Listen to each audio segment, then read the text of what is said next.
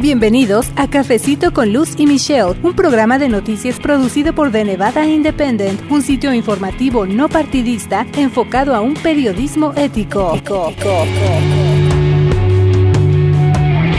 Llegamos a un episodio más de Cafecito con Luz y Michelle, pero esto no sería posible sin su apoyo y sin que usted cada semana descargue los episodios de este cafecito informativo. ¿Cómo están? Mi nombre es Luz Gray, yo soy periodista, editora asociada con The Nevada Independent en español. Somos un medio informativo a través del internet. Estamos basados en Las Vegas, Nevada y también en el norte del estado de Plata tenemos un equipo, así que nuestro deber y nuestro honor es informarle a usted en nuestro idioma idioma a través de diferentes plataformas, incluyendo por supuesto este podcast y un programa de radio que tenemos aquí en Las Vegas. En la Campesina 96.7 FM se transmite todos los sábados a las 10 de la mañana, pero como sabemos que hay quienes no pueden escuchar el programa aquí en Las Vegas, también por eso le estamos ofreciendo la información a través de este medio. Y bueno, ya es el episodio 64 y aproveché para visitar las instalaciones del Western Nevada College, precisamente en el norte de Nevada, donde tienen un programa que está enfocado a guiar a los jóvenes estudiantes latinos durante su proceso de admisión a este colegio, pero también con la meta de que ellos se gradúen, de que continúen sus estudios tanto ahí en el colegio como ya a nivel superior. Y bueno, en esta entrevista con la coordinadora del programa que se llama Latino Cohort y con una recién graduada del colegio, quien formó precisamente parte de este programa del que les estoy hablando, nos comparten su perspectiva de los retos que presentan ambas partes, tanto estudiantes como académicos, y también las familias de los jóvenes latinos, para que se haga realidad precisamente el obtener un título universitario. Así que de eso vamos a estar platicando en esta entrevista que les voy a presentar y también en el reporte semanal de mi colega Michelle Rindels, la otra voz de este cafecito. Hablamos acerca de un estudio reciente que posiciona a Nevada en el lugar 47 a nivel nacional en áreas de bienestar estar infantil. Así que le invito a escuchar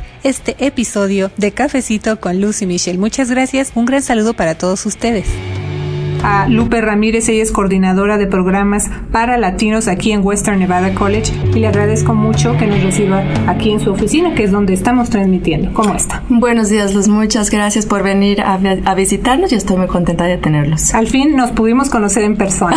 Finalmente, sí, porque siempre te sigo en Twitter. Muchas gracias. Y es que hemos estado un poco en contacto, amigos, porque eh, ya, como ustedes saben, visitamos Western Nevada College anteriormente y bueno, durante esa visita escuchamos de este programa que en inglés se llama, no sé si lo voy a pronunciar correctamente, Latino Cohort. Correcto. Así se llama el programa. Me gustaría pues empezar preguntándole acerca de su trayectoria profesional. Pues este, yo ah, comencé a tomar clases aquí en Western Nevada College. Ah, desde niña siempre quería continuar mi educación, pero siempre hubo barreras que me detuvo de continuar después de la high school. Sin embargo, cuando gradué de la high school, este, decidí ah, venir aquí a Western Nevada College y continué mi educación como eso me ha capacitado para poder este, servir a los estudiantes latinos para ayudarles a alcanzar su meta educativa. Así que su propia experiencia es la que le ayuda a usted mucho mejor en su trabajo. Entonces mencionaba algunas cosas que me llaman la atención dentro de su aspecto profesional. Eh, decía usted que enfrentó algunas barreras para poder ingresar al mundo académico a estos niveles. ¿Cuáles fueron esas barreras? Este, primero que nada vine aquí a Estados Unidos a la edad de 13 años, eh, no sabía inglés, mis papás vivían en una área rural donde esa escuela no tenían programas para enseñar inglés como segundo idioma, son los maestros y la administración prácticamente de esa escuela. No sabían qué hacer conmigo y con mi hermana, éramos dos, eh, las que comenzamos juntas. Y es de... ¿De dónde vino usted? De Jalisco, México. Eh, un pueblito que se llama Huejuquí el Alto, eh, un ranchito, definitivamente venimos de un ranchito que yo aprecio mucho y que mis raíces este, las llevo muy, muy profundas. so vinimos aquí a, Estados Unidos, no sabíamos inglés, eh, la, de nuevo la administración no sabía qué hacer con nosotros, más de que simplemente nos ah, colocaron en la clase de español, ah, que era la única ah, maestra que hablaba español. Y prácticamente este, nos daban tarjetitas para que ambas practicáramos palabras en, en inglés. Ah, fue, fue algo difícil, pero sin embargo, este, con el tiempo pudimos adaptarnos. Cuando terminamos la high school, yo quería venir aquí al college. Estábamos como a 45 minutos de distancia. Mi papá era muy estricto y no le gustaba que nosotros como mujeres um, viajáramos solas. Uh, mejor váyase a trabajar. So, comencé a trabajar este, uh, dos años después. con esa inquietud. Con esa intención de, que yo tenía que buscar la manera de cómo seguir estudiando. So, me casé um, dos años después, um, nos movimos aquí a Carson y miré que aquí estaba la institución donde yo quería ir. So, entonces le dije a mi esposo, ¿sabes qué? Yo quiero seguir estudiando. Él me apoyó y después de que terminé mi associate's degree, um, que es mi asociado, título de dos años, me enfrenté con otra barrera porque descubrí que el título que elegí no es transferible a una universidad. Eh, afortunadamente encontré un programa en línea y pude continuar mi educación y así terminé. Bueno, entonces usted fue estudiante de Western Nevada College. Correcto. Y ahora trabaja aquí. Correcto. Dije, yo quiero mirar cómo puedo hacer la diferencia en mi comunidad. Y este, uh, comencé de recepcionista y uh, así fue como me fueron apoyando para continuar este, avanzando en, en posiciones uh, más, más avanzadas. Toda esta trayectoria. Eh, es bueno conocerla porque ahora que usted está al frente de este programa para latinos, su propia experiencia ayuda también a entender las necesidades de quienes vienen aquí, de los estudiantes. ¿Cuánto tiempo entonces lleva usted al frente de este programa que se llama Latino Cohort? So, este programa uh, lo tenemos desde el, desde el 2010. Fue prácticamente un proyecto que la presidenta en ese tiempo le pidió a mi supervisor que hiciéramos. Ella descubrió de que los estudiantes latinos estaban um, teniendo dificultades en terminar un, um, un asociado, una carrera. Que es un título de dos años. Es un título universitario de dos años, correcto. Y entonces ella nos, nos dio instrucciones de que hiciéramos un programa que apoyara a los latinos para poder terminar sus estudios. Dijo, no es justo que vengan los jóvenes y se vayan desilusionados de que no pueden ser exitosos en, su, en sus estudios superiores. Implementamos el programa y desde entonces existe, desde, el 2010. Desde 2010. Correcto. Y bueno, estamos hablando entonces el término es latino cohort, pero ¿qué es? ¿En qué consiste este programa? Prácticamente es como una academia. Eh, prácticamente nosotros este, vamos a las escuelas que viene siendo preparatorias. Durante su último año de high school uh, introducimos el programa y si les interesa, este, los jóvenes comienzan a aplicar para el programa y durante el verano nosotros trabajamos con las familias, no solamente los estudiantes, porque sabemos que nosotros los latinos trabajamos como familia. Por esa razón, este, invitamos a los padres que formen parte de estas conversaciones para asegurarnos de que los estudiantes comiencen eh, su primer semestre de agosto eh, con toda la información necesaria para que no vayan a tener barreras durante su inicio de estudios superiores. Entonces, este programa los prepara para cuando entran a la universidad. Correcto. prácticamente nosotros les ayudamos a, a, los asesoramos para asegurarnos de que tengan todo en regla, tal como es la aplicación de admisión, la ayuda financiera, las clases esenciales, este, a una carrera. Queremos que tengan un, que identifiquen una carrera porque así se van a entusiasmar los estudiantes más.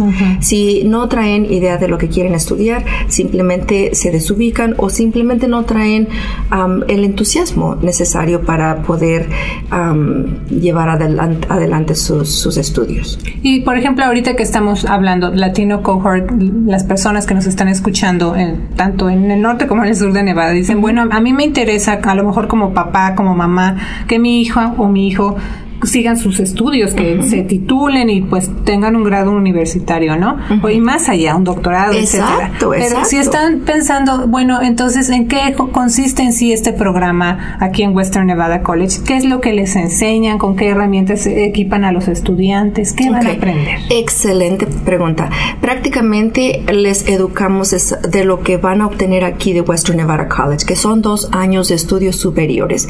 Prácticamente esos dos años eh, los prepara a los estudiantes hacia una carrera uh, universitaria o simplemente uh, si los estudiantes solamente quieren tomar dos, dos años de estudios, uh -huh. ya con eso se titulan los jóvenes para ir a trabajar hacia, digamos, una carrera corta, ah, tal como es este automotriz, eh, negocios, ah, soldadura. Todas esas carreras son carreras que pueden los jóvenes obtener en dos años y ya pueden ir a la industria en, en, la comunidad a trabajar ya capacitados como profesionales. Ahora, si los jóvenes quieren estudiar una carrera larga, los preparamos para que transfieran a la universidad. Son los primeros dos años que hicieron aquí en Western Nevada College. Son estudios generales que van a necesitar para cualquier carrera que ellos elijan. Eh, los elementos de este programa consiste de un equipo de apoyo, eh, tal como mi posición los asesoro. Yo, yo me hago responsable específicamente de este grupo de estudiantes de que no solamente comiencen, pero que terminen a tiempo. Esa es la clave. Brindarles esa asesoría y esa ayuda individual específicamente para latinos. ¿Cuáles son los retos con los que llegan los muchachos aquí? ¿Qué es lo que ustedes ven en estos jóvenes? Buena pregunta. el reto mayor que miro en estos jóvenes es la falta de confianza, la falta de, de seguridad que traen en ellos. No se sienten capaces de triunfar en la, en la, educación porque reconocen de que es, es un reto, es difícil la educación superior. Vienen con temor de fracasar. Esa es prácticamente la, la razón mayor que ellos este, se la piensan para fin de inscribirse en el college. Dicen, no, es que apenas, unos jóvenes me dicen, es que apenas terminé la high school, con trabajos terminé la high school, ¿cómo me vas a decir que estoy preparado para triunfar en educación superior? Mi este, involucramiento es de recordarles lo capaces que son. Les digo, jóvenes, recuerden que ustedes este, hicieron su educación aquí en Estados Unidos. Ustedes hablan en inglés. Eh, ustedes vienen preparados con las herramientas necesarias para poder continuar. Simplemente necesitan de reconocerlo ustedes y tener esa confianza en sí mismos de que sí pueden hacerlo.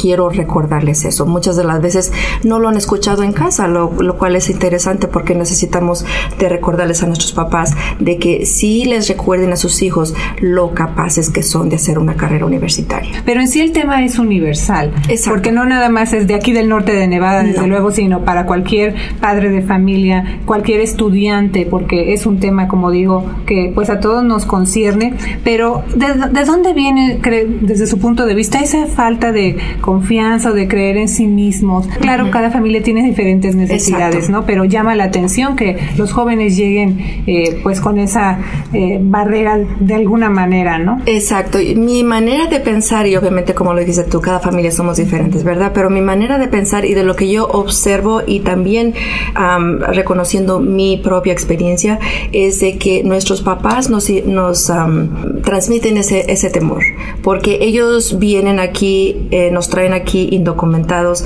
entonces tenemos ese temor. Afortunadamente tenemos las oportunidades de aplicar para nuestra residencia, este, ciudadanía, etcétera, y ya nos sentimos más confiadas y más preparadas. Sin embargo, las familias que todavía están en esa situación, donde son indocumentadas, donde ah, no tienen su residencia, ese temor vive en el hogar, en mi opinión, en mi forma de pensar. Entonces se transmite ese temor a los jóvenes y esos jóvenes traen ese temor cuando llegan aquí a la universidad. Entonces yo les recuerdo también a los jóvenes, jóvenes, recuerden, sus papás los, los trajeron aquí o los tienen aquí por alguna razón.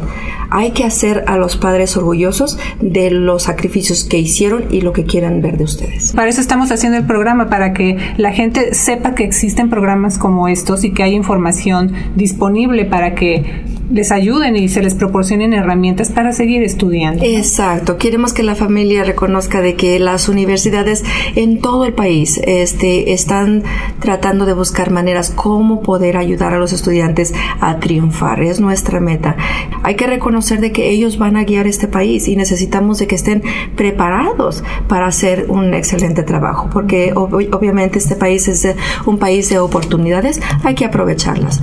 No solamente este, informarse de que existen, pero hay que usarlos. Hablando de recursos, cada familia tiene necesidades diferentes, pero también una gran barrera para muchas familias es el dinero. Correcto. Es decir, no me va a alcanzar. A lo mejor tengo más de un hijo. Claro. Yo quiero que todos mis hijos vayan a la escuela y se gradúen y tengan sus títulos, pero no alcanzo a pagar. ¿Hay Exacto. alguna manera aquí de que se pueda ayudar financieramente a los jóvenes? Hay bastantes, bastantes ah, fondos disponibles y esa es definitivamente la, ah, una de las grandes barreras que miro en las familias. Vamos a informarles sobre los diferentes fondos disponibles aquí en la institución y vamos a asegurarles de que estos fondos están disponibles para ustedes y que no se van a regresar esos fondos porque ese es el temor de las familias. Pero si mi hijo recibe este, este dinero ah, gratuito, este, ¿eso voy qué significa? pagar. Tengo que pagarlo si mi hijo no, no pasa las materias. ¿Qué va a pasar? ¿Tengo que regresar el dinero? So, nosotros educamos a las familias diciéndoles, ok, miren, si ustedes tienen su residencia, si tienen sus, am, su ciudadanía, los jóvenes pueden aplicar para los fondos federales a través de la aplicación FAFSA. Y este am, se les recuerda de que ese dinero es dinero que el am, gobierno le da a los jóvenes para que continúen sus estudios. No se regresa el dinero am, si fracasan las clases, sino que simplemente los jóvenes no obtienen dinero para el próximo semestre, sino pasan sus clases. Y en el caso de los estudiantes que están bajo la acción diferida para los llegados en la infancia, que es DACA, también hay oportunidades, porque ese concepto de que dicen, pues para los jóvenes DACA no hay oportunidades para seguir estudiando porque no hay recursos para que entren a las escuelas, a las universidades. ¿Qué nos dice? Claro que sí, y qué bueno que lo preguntas. Este, definitivamente la institución, al, al- al igual que las otras instituciones dentro del estado de Nevada, están apoyando a todos los estudiantes con acción diferida y este, la- las instituciones, prácticamente aquí Western Nevada College, eh, tiene fondos institucionales reservados para poder ayudar a esos estudiantes con acción diferida. Um, so esos estudiantes ah, definitivamente necesitan de trabajar con nosotros para asesorarlos porque sí tienen que ah, seguir un proceso un poquito diferente de lo que hacen otros estudiantes que solamente llenan la aplicación de FAFSA. Todavía estamos reclutando para para este año eh, comienza en um, en agosto. Por favor, llámenos al a 775-445-3215. Esa es mi línea directa. ¿Cuál es la principal meta del programa de Latino Cohort? La meta primordial es de mirar que los estudiantes gradúen eh, a tiempo. Estamos hablando que gradúen en dos años. Esa es la meta. a Lupe Ramírez, ella es coordinadora de programas para latinos aquí en Western Nevada College, pues el mensaje de seguir inspirando a los padres y a los jóvenes para que triunfen en su vida no hay barreras, hay que saber llegar a la información, ¿verdad? Exacto. Muchas gracias, amigas. Y bueno, como ya también conocimos un poco más de detalles acerca de lo que hace este programa que se llama Latino Cohort, también queremos platicar con alguien que es parte de este programa. Y me gustaría darte las gracias por conversar con nosotros aquí en este programa que se llama Cafecito con Lucy Michelle. Si me quieres decir tu nombre. Ah, me llamo María Montserrat Pérez y gracias por tenerme en tu show. ¿Cuántos años tienes? Tengo 20 años. 20 años. Bueno, pues, y me gustaría pues conocer cuál es tu experiencia con este programa. Como tengo DACA, no hay dinero para que me puedan ayudar. Así que pues me desanimé. Y luego un día llegó Lupe y ella habló de Latino. Y así que hizo una cita y ella y le platiqué lo que me dijeron. Y estaban, eso no es cierto, sí, dinero para los de DACA. ¿En serio? así que si no, si no hubiera conocido a Lupe, no hubiera sacado mi título. No me hubiera agradado si no hubiera conocido a Lupe porque si no lo había conocido nunca había supido que ayuda para los de DACA. Porque, o sea, cuando aplicas como trabajos o becas, a casi nadie sabe lo de DACA y sí que casi no hay tantas puertas abiertas para nosotros, así que es difícil para alguien de DACA ir a estudiar o trabajar. Porque a mí me negaron el trabajo, me negaron trabajo. Me dijeron, lo siento, no te puedo agarrar. Pero aunque tuvieras tu permiso de Permiso de trabajo, me, me negaron. Nada más dijo que ellos no pueden agarrarme por mi permiso. Pues me desanimé más y, y me fui a la casa llorando porque estoy. "Mm, Nunca voy a encontrar trabajo, me voy a tener que volver a México. Así que así toda desanimada. Y luego, pues sigue aplicando para más trabajos porque nadie quería agarrar una que no tiene experiencia. Y un día mi jefe, porque tengo dos trabajos, mi jefe me llama, "Ta- ¿todavía estás interesante? Y estoy, sí. Él no sabía nada de DACA, pero él aprendió lo de que por tenerme a mí ya sabes lo que, si puedo trabajar, y ese proceso. ¿Y qué le podrías decir a otros jóvenes también de acá? Ah, pues que no se rindan, que sigan luchando, busquen donde sea, porque sí hay ayuda. Yo pensé que no había ayuda para mí, pero si buscas vas a encontrar alguien que te pueda ayudar. Y bueno, entonces ya cuando conociste de Latino Cohort, ¿qué, ¿qué, es lo que has aprendido a través de este programa? ¿Cómo te ha ayudado a ti? Me ayudó a ganar mi título en dos años yo creo que de, seguro ni hubiera seguido yendo a la escuela si no fuera por la Chino Cohort. Me ayudó a agarrar como ayuda financiera, a pasar, o sea, si tuviera como una dificultad en una de mis clases, había alguien para que me pudiera explicar mejor. Lo que me gusta del Chino Cohort de que siempre está ahí para ayudarte. ¿Cuál es tu, tu, siguiente paso? Mi siguiente paso es ir a la Universidad de Reino, agarrar mi bachillerato de criminología. Fui aceptada por la segunda vez. Ah, okay. que fui aceptada la primera vez, pero no pude ir por el dinero. Por el dinero. Sí, porque tengo becas, tengo el Millennium, me dieron otra beca que es por un año, pero está bien, así que voy por un buen camino. ¿Y, tus papás te animaron, o sea, te apoyaron cuando tú les dijiste yo quiero llegar a la universidad, yo quiero seguir estudiando? Sí, mi mamá nos trajo aquí para un, por un mejor futuro, porque en mi familia creo que nada más dos personas tienen un título de college y los demás pues, dejaron la escuela. Pero ella dijo, vayan a la escuela, va a valer la pena.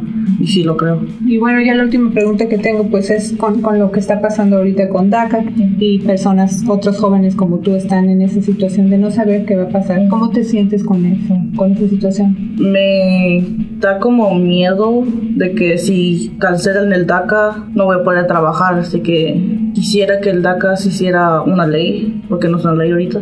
Eso todos los que quieren tener un futuro aquí no lo pueden porque no tienen forma de trabajar. Porque aquí si no tienes DACA casi no hay dinero para los que son indocumentados. Así que es lo que quisiera que abrieran DACA otra vez para que puedan aplicar, que sí, es una buena ayuda. Así que, así que trabajas, estudias y aún así te vas a ir a la universidad. Sí. ¿Cuál es el mensaje entonces para otros jóvenes como tú? Que sigan luchando, o sea, no se rindan, porque yo sí me rendí. porque pues, me desanimaron, pero como dice mamá, nadie te va a levantar, tú tienes que levantarte solita, si no, nunca vas a lograr nada.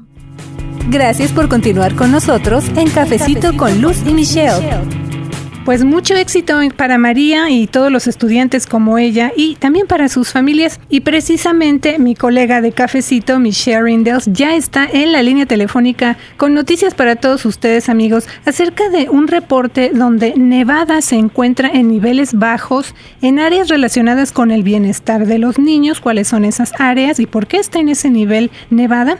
Bueno, esos resultados ilustran justo parte de lo que precisamente hablamos con la coordinadora del programa Latino Cohort, la importancia que juega la familia en la vida de los hijos. Saludos Michelle, ha habido algunas mejoras, pero bueno, parece que Nevada sigue entre los últimos cinco lugares según este reporte. Así es, Luz. Ah, saludos a todos nuestros amigos de la Campesina 96.7 FM.